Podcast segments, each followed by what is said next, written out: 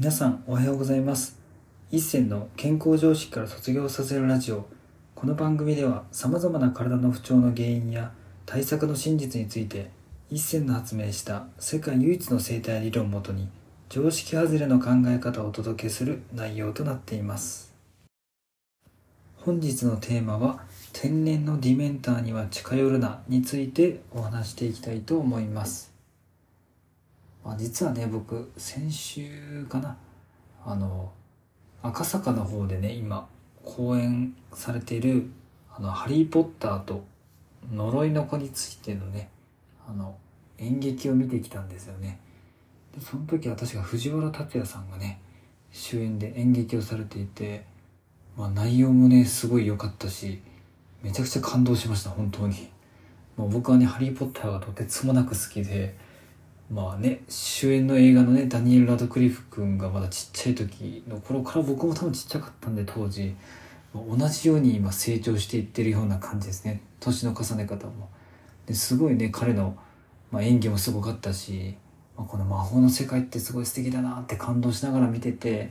その最新作をね演劇で見れるということでこの間見てきたんですけれどもその中でね出てくるキャラクターでまあ、ちょっとね敵側の闇側の勢力なんですけどディメンターっていう、まあ、魂を吸うねなんか白いマントかぶってるめっちゃ怖いやつがいるんですよ。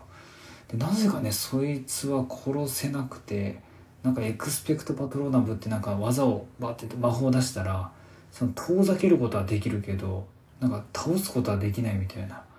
でそのディメンターはなんか人間のね幸福とか歓喜とか喜びの感情をこう吸い取ってで魂全部吸い取った後にもうその人の体が抜け殻みたいになるみたいな、まあ、そういうことをねやるようなまあ妖怪というか幽霊というかそういう怖いキャラクターなんですけれどもまあ現実世界にねこういう人って結構いるなって僕はふと思思い出したんですよね。というのもまあ本人は悪気はないけど、まあ、自分が嬉しいこととか感動したこととかをずっと喋って例えばですよ自分が「いやこういうことで賞をもらって嬉しかったんだよね」とか言ったら「あ分かる分かる私もねこういう賞をもらったことがあって」みたいな感じで、まあ、その人の喜びとか幸せな話にこう上乗せして自分の話を乗せてくるような感じ。ってなると結局自分は嬉しい話をしているようでその人の話にこう全部持ってかれて、まあ、上乗せされてで結局その人の話を聞いちゃうから、まあ、ずっとエネルギーをねその人に吸われるみたいなことが多分ね皆さんも経験としてあると思います。でそういう人といるとまさに僕はディメンターだと個人的には思っててでそういうことをすればするほど、まあ、されればされるほど自分が人付き合いとかも嫌になってはあ疲れたって無気力になっていってなんかね結局自分がなんかね話したくて話してるのに話せば話すほど疲れるし自分の話を乗せられちゃうあ、ね、相手が自分の話をかぶせてきて結局疲れてしまうってことがね結構人間関係でもあるかと思います。でもそれって価値観があって話しているようで実は自分の価値観に、まあ、その相手側が合わせようとしてきてるっていうところが、まあ、そういう体力というか気力が疲れるポイントになってくるので、まあ、そういう見た目上の価値観が合ってるようで実は合ってないっていうところまあ、根底ではその自分は自分の話をしたい。でも相手は自分の話をしたいというか相手の話をまあ潰して自分の話をしたいってところの気持ちがどっかに隠れててやっぱね人に対する優越感というかその人以上に私は幸せですよっていうのを見せつけたいって人とかは結局ねそういう自分の幸せ話に上乗せして潰してくる方なんで結局純粋に会話を楽しみたいというよりも誰かに優位に立ちたいっていう気持ちがどっかにあるんだと思います。でそういう方といるとね絶対精神的にも肉体的にも本当に疲れていくと思います。まだからそういう、まあ、本人は本当に悪気があってやってはないと思うんですけれども悪気がないからこそ無意識だからこそめちゃくちゃ危険なので皆さんもね喋っててあこの人といたら疲れるなって思う方とはなるべく距離を置いた方がいいと思います、まあ、見た目は人間でもね僕は個人的にはそういう人たちはそういうね自分たちの生きてる活力とか楽しい気持ちをね吸い取るディメンターのように僕は捉えてるので、まあ、そういう方とはね基本的にまあ今お付き合いもないし関わることもないですしでもっと言うと僕はね結構ビジネスとかでいろんなお客さんと関わってますけど関わってるお客さんでそういう方ってもうほとんどいないしてかもうほぼいないので、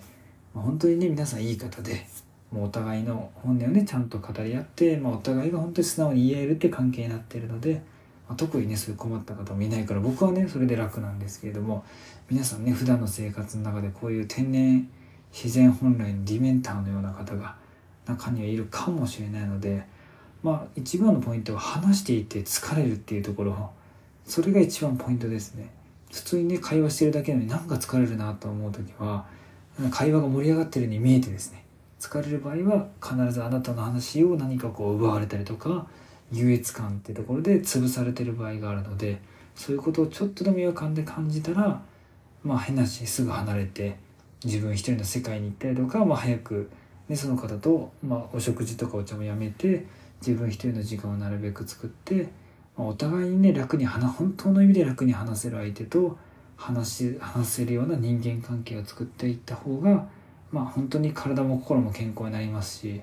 やっぱねそういうところで人とね会ってもあ私はこういう人と喋れないんだと思ってまた人間関係がね塞ぎ込んじゃって私はどうせこうやって嫌な人としか話せないんだと思うともっともっと気持ちが塞ぎ込んでうつ病とかもっとね体も心も病んでしまう人も多いと思います。でもそういう人と当たるってことはそれ以外の人もいるっていうチャンスになるので是非ねディメンターのような人と話さずに